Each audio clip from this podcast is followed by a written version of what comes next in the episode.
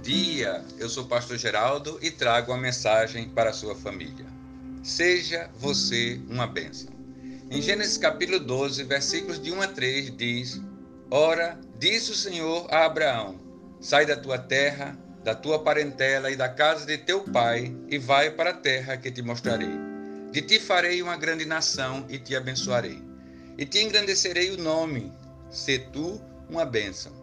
Abençoarei os que te abençoarem, e amaldiçoarei os que te amaldiçoarem. Em ti serão benditas todas as famílias da terra. Todos nós desejamos as bênçãos do Senhor, mas o que muitas vezes não percebemos é que o Senhor tem algo maior para nós. Ele nos envia para sermos bênção na vida das outras pessoas. Para ser uma pessoa abençoadora, precisamos agir com esperança, confiando no Senhor. A nossa visão não pode fixar no que vemos, mas naquilo que desejamos ver nas promessas do nosso Deus.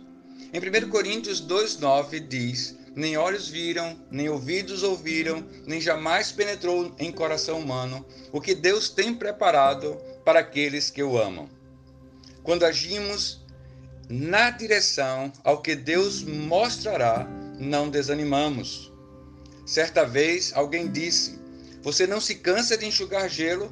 Ao que o outro respondeu: Se eu parar, morro afogado.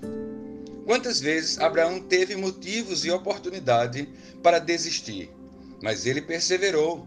Foi abençoado enquanto tinha como alvo abençoar todas as famílias da terra. Não morra afogado em suas próprias lágrimas ou na falta de atitude. Faça o que deve ser feito e deixe Deus agir. Que Deus te abençoe e faça de você uma pessoa abençoadora.